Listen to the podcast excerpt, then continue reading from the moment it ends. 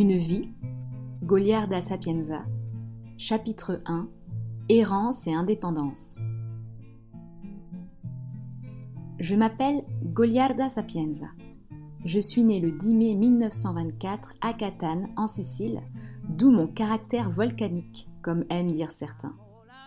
Je nais en plein fascisme, et ma mère ne cessera de me répéter comme une sentence Vous êtes la génération du fascisme. Ce n'est pas ta faute, Goliarda, mais tu n'échapperas pas au fait d'être née en 1924.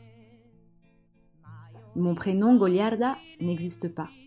Mon père étant athée, me l'a donné parce que ce nom ne figure pas parmi les saints du calendrier. Il vient de Goliath, le nom d'un géant qui symbolisait les ennemis de l'Église au Moyen Âge. D'ailleurs, on appelait Goliard les étudiants subversifs de la Sorbonne. Mon patronyme, lui, signifie sagesse. Je m'appelle donc Subversion de la sagesse. Je trouve que ça me correspond bien. Toute ma vie, j'ai aimé dire que j'étais une religieuse marxiste défroquée.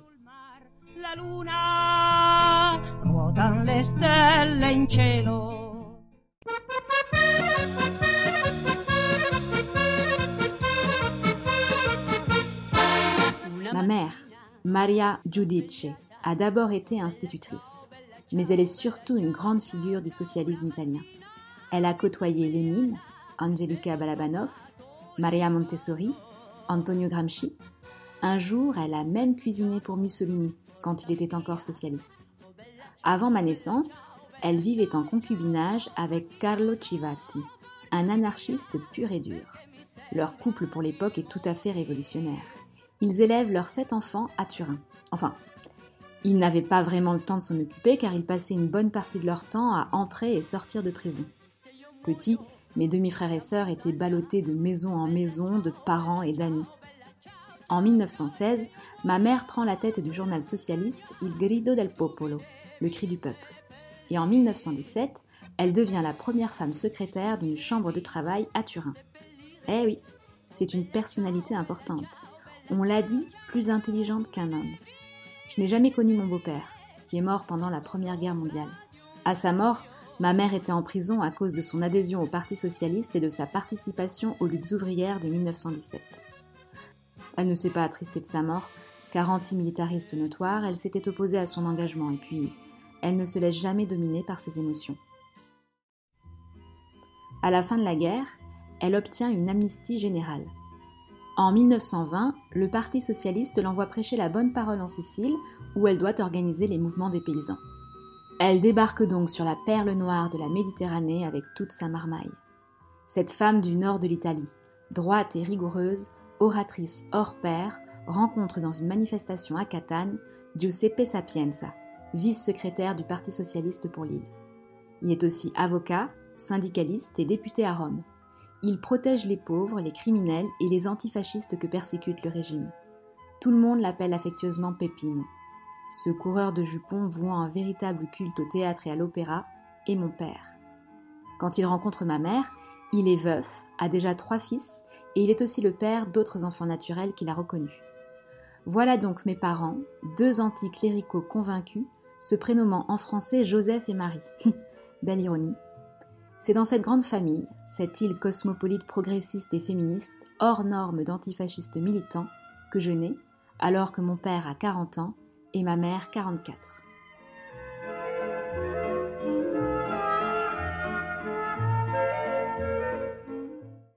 Malgré un emploi du temps très chargé, mes parents parviennent à élever leurs 10 enfants et ont même le temps d'en faire trois de plus. Enfin, ma sœur meurt peu après sa naissance en 1921. Elle s'appelait Goliarda. La même année, c'est un fils de mon père qui meurt noyé par trois fascistes. Il avait 14 ans et s'appelait aussi Goliardo. Il était, selon mon père, le symbole de la force, de la beauté, de la douceur et de la perfection. Mes parents font un autre garçon, un frère, qui meurt également en bas âge, nommé aussi Goliardo. Et puis je nais. J'hérite donc du prénom de trois défunts, et toute ma vie je serai hantée par la mort, la certa, qui toujours vous fixe sévère et douce. Je n'aime pas mon prénom. Depuis que je sais parler, je raconte à qui veut bien l'entendre que je m'appelle Maria, comme ma mère. Je mens juste pour pouvoir m'appeler comme tout le monde. Comme je n'ai pas de saint patron, je choisis Pasteur et Marie Curie, dont je garde toujours les portraits sur moi. Un jour, je passe toute une après-midi jusqu'à tard dans la nuit à parcourir l'annuaire téléphonique de la ville pour trouver une sœur ou un frère qui porte le même prénom. Mais en larmes, je me résigne. Personne d'autre s'appelle Goliardo ou Goliarda dans tout Catane, et donc dans le monde entier. À partir de ce jour-là, je prends conscience que mon demi-frère Goliardo est en réalité mort noyé à cause du poids de ce prénom. La certa ne tardera sans doute pas à aller me chercher.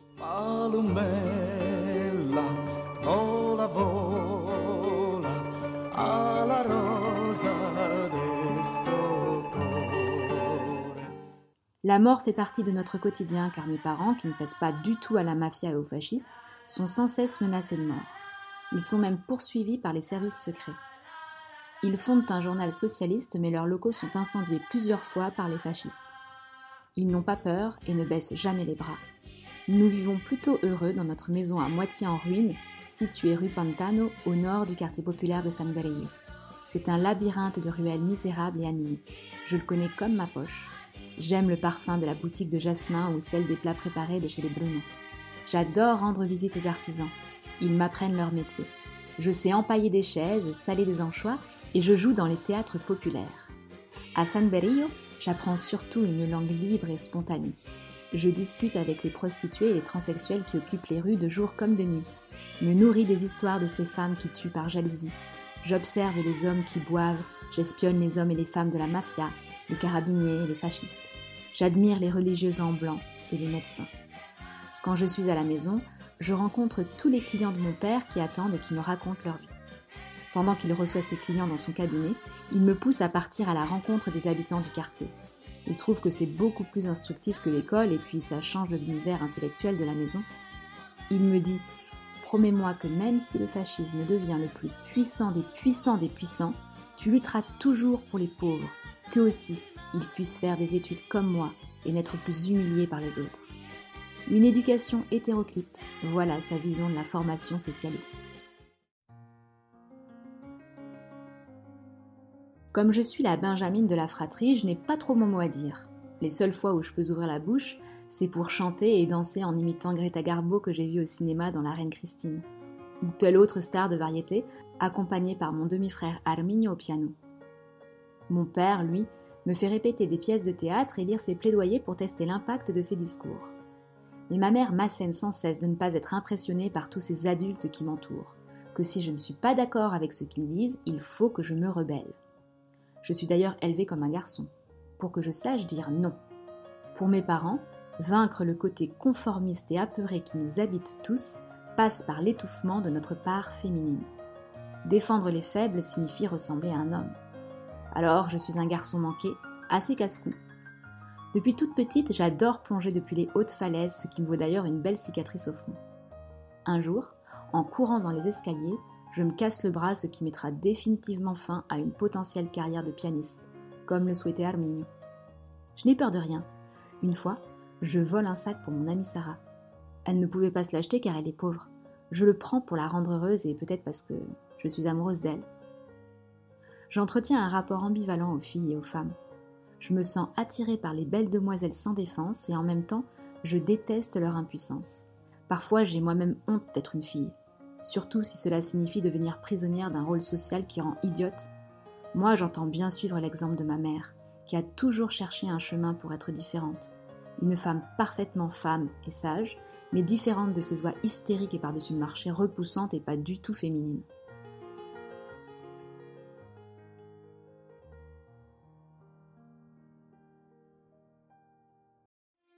Dès mon plus jeune âge, je suis habituée à ne pas me plaindre. Quand j'ai faim, je ne dis rien car ma mère a déclaré qu'elle préférait affamer ses enfants à l'égal des autres pauvres du quartier, plutôt que de les voir bien nourris au milieu d'enfants affamés. Quand j'ai mal au ventre ou aux dents, je résiste, car mes parents sont trop occupés à soigner des maux bien plus importants. Ceux de la société tout entière et mes petits malheurs quotidiens ne sont que des broutilles. Tout le monde croit que je suis un vrai homme, un être violent et cruel, fort et assuré, alors qu'au fond de moi je me sens fragile et sans défense, timide et sans assurance, en quête de mon identité. Je me réfugie un temps dans la religion. Je suis fascinée par la figure du Christ qui souffre, comme moi au fond. Je demande à mes demi-sœurs de me confectionner un vêtement de religieuse que je porte tout le temps à la maison. Mes parents, étonnamment, ne disent rien. Ce qui compte avant tout pour eux, c'est que je me sente libre de faire ce que bon me semble. Un jour, je me rends à la messe pour la première fois, mais mon monde s'écroule. Tout est froid, austère, les gens semblent tristes et solitaires. Et puis tout le monde se met à genoux devant la croix du Christ et personne n'a l'idée de le décrocher pour qu'il souffre moins. Alors c'est ça le monde, vivre avec sa douleur. Je retourne à ma solitude. Je me mets à conter des histoires à mes deux enfants imaginaires prénommés comme mes demi-frères, Goliardo et Licia. J'oblige toute la famille à les reconnaître. À table, près de moi, il y a toujours les assiettes et les couverts pour eux. Ça n'inquiète personne. Chez moi, tout le monde a toujours tant à faire. Tant et tant qu'on est contraint soi-même aussi de s'inventer mille choses à trafiquer, à mener à bien, lire, jouer, parce que jouer et imaginer sont eux aussi considérés chez moi comme un faire. Je souffre des absences de mes parents, de ma mère surtout, du manque de câlins. Parfois, je referme mes bras sur ma poitrine en imaginant l'étreindre.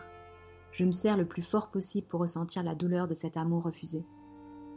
Lorsque ma mère parle d'amour, elle en fait quelque chose de tellement officiel qu'il vaut mieux détourner la conversation sur la Grèce antique, la politique ou la philosophie, car là au moins, même si c'est difficile, en s'appliquant, on arrive à comprendre.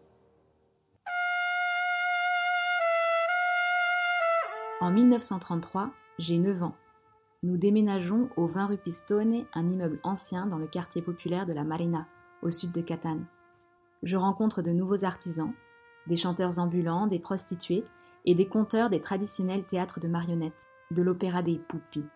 Chez le Commendatore in Sanguine, j'apprends à fabriquer des poupis, ces marionnettes siciliennes typiques, et même à repriser leurs vêtements qui sont déchirés lors de leurs combats dans les spectacles. En 1934, à presque dix ans, j'ai envie de tuer mes parents, surtout mon père. Dès qu'il croise n'importe quelle femme, il se met à transpirer et ses yeux sont comme deux grenades qui les fixent. Il me dégoûte. Ma mère est même contrainte d'envoyer une de mes demi-sœurs, Nika, à Kodela, l'ancien village de ma mère sur le continent, pour l'éloigner de ses approches de plus en plus insistantes. Mais son vice le rend vulnérable au chantage, alors j'en profite. Je me fais payer de nombreuses sorties au théâtre de marionnettes et à l'opéra. Après ces visites en prison où je l'accompagne, mon père m'emmène aussi au cinéma Mironi. J'aime tellement le cinéma que je vais y aller tous les jours.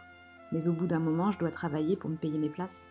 Nous ne sommes pas pauvres, mais chez moi, si on veut avoir de l'argent, il faut travailler. Aider le coursier à faire les paquets, les livraisons, ou aider la femme de ménage à laver les fenêtres, les assiettes, etc. La famille n'est pas une démocratie. Oh non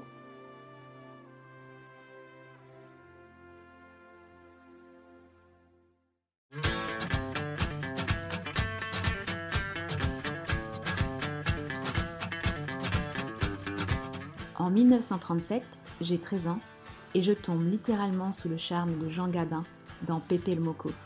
Il devient mon modèle.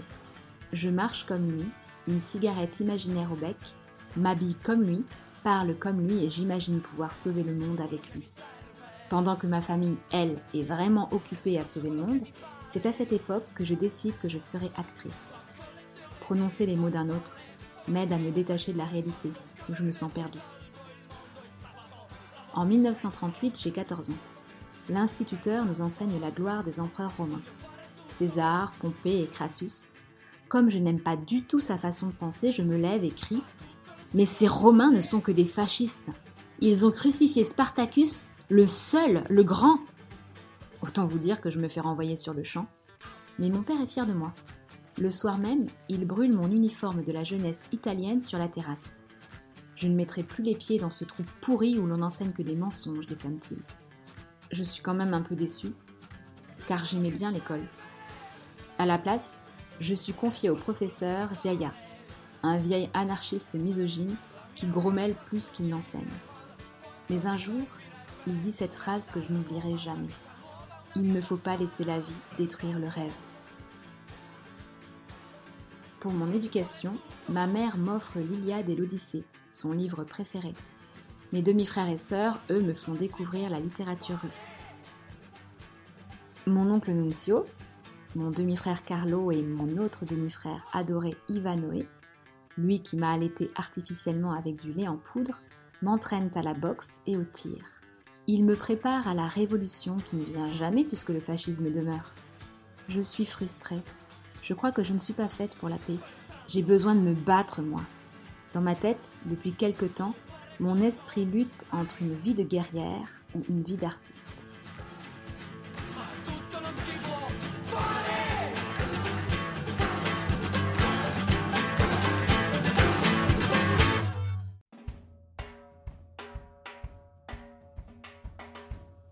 Seul, déambulant d'un pas court et énergique, éclatant de courage altier, j'adaptais mes petits pieds à la démarche pleine d'autosuffisance virile de Jean Gabin, en fixant les yeux ténébreux de ma casbah de lave et la métamorphosant instantanément en l'enchevêtrement d'une resplendissante clarté de sa casbah à lui, l'œil attentif aux mouchards qui, toujours parmi tant de visages sûrs et souriants, pouvaient se cacher ou surgir à chaque recoin plus sombre, à chaque basseau un peu plus ouvert que les autres. Mais l'attention permanente au danger, devenue désormais pour moi, depuis que j'allais au cinéma Méron, une seconde nature, ne m'empêcha jamais de rêver à la femme de ma vie qu'un jour je rencontrerai dans des circonstances pleines de magie. Elle, fragile, réservée, muette et mystérieuse, peut-être un peu ambiguë bien sûr, mais pure, fondamentalement pure et transcendante, poursuivie par une brute qui l'embobinerait avec des mirages de vie luxueuse, de villes étincelantes, de colliers et de bracelets de perles, ou qui lui ferait un chantage implacable pour quelques fautes anciennes commises par son père ou sa mère ou son frère, innocente mais née pour expier. Cela seulement parce que la nature destin l'avait créée trop belle, trop sensible et parfaite pour la canaille commune qui, envieuse, voulait la posséder et la détruire. Moi qui ai appris de Jean Gabin à aimer les femmes, je me trouve maintenant avec la photographie de Margaret Thatcher devant moi. Dans le journal, bien entendu, qu'en bonne citoyenne d'après la Révolution française, j'achète tous les matins. Et je commence à penser que quelque chose est allé de travers durant ces 30 dernières années de démocratie. Jean Gabin ignorait tout cela. Les dames de fer, les femmes policiers, les soldates et les culturistes. Ses yeux bleus, ceux de Jean bien sûr, rêvaient d'une femme qui serait comme un fleuve, un grand fleuve languide et vertigineux, s'en allant nourrir la mer de ses eaux limpides. Voilà ce que j'ai appris de lui. Et pour moi, la femme a toujours été la mère.